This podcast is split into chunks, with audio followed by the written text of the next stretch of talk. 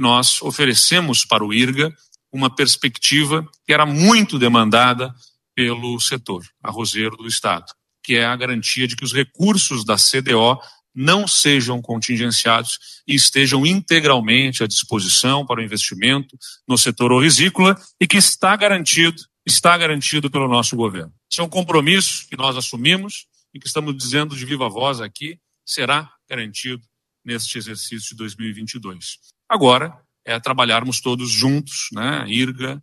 e a secretaria, uh, com as orientações do governo, a participação das instituições que no conselho ajudam a dirigir, a direcionar, para que esses recursos sejam aplicados né, da forma que melhor impactem no setor para garantir a irrigação, a promoção, a pesquisa, o desenvolvimento da cadeia produtiva. É importante salientar que ter os recursos foi resultado de um plantio de outra natureza, né, um plantio e uma semeadura feita com muito esforço, muita dedicação ao longo desses dois anos e nove meses, que está nos trazendo a essa condição para que possamos colher este bom resultado.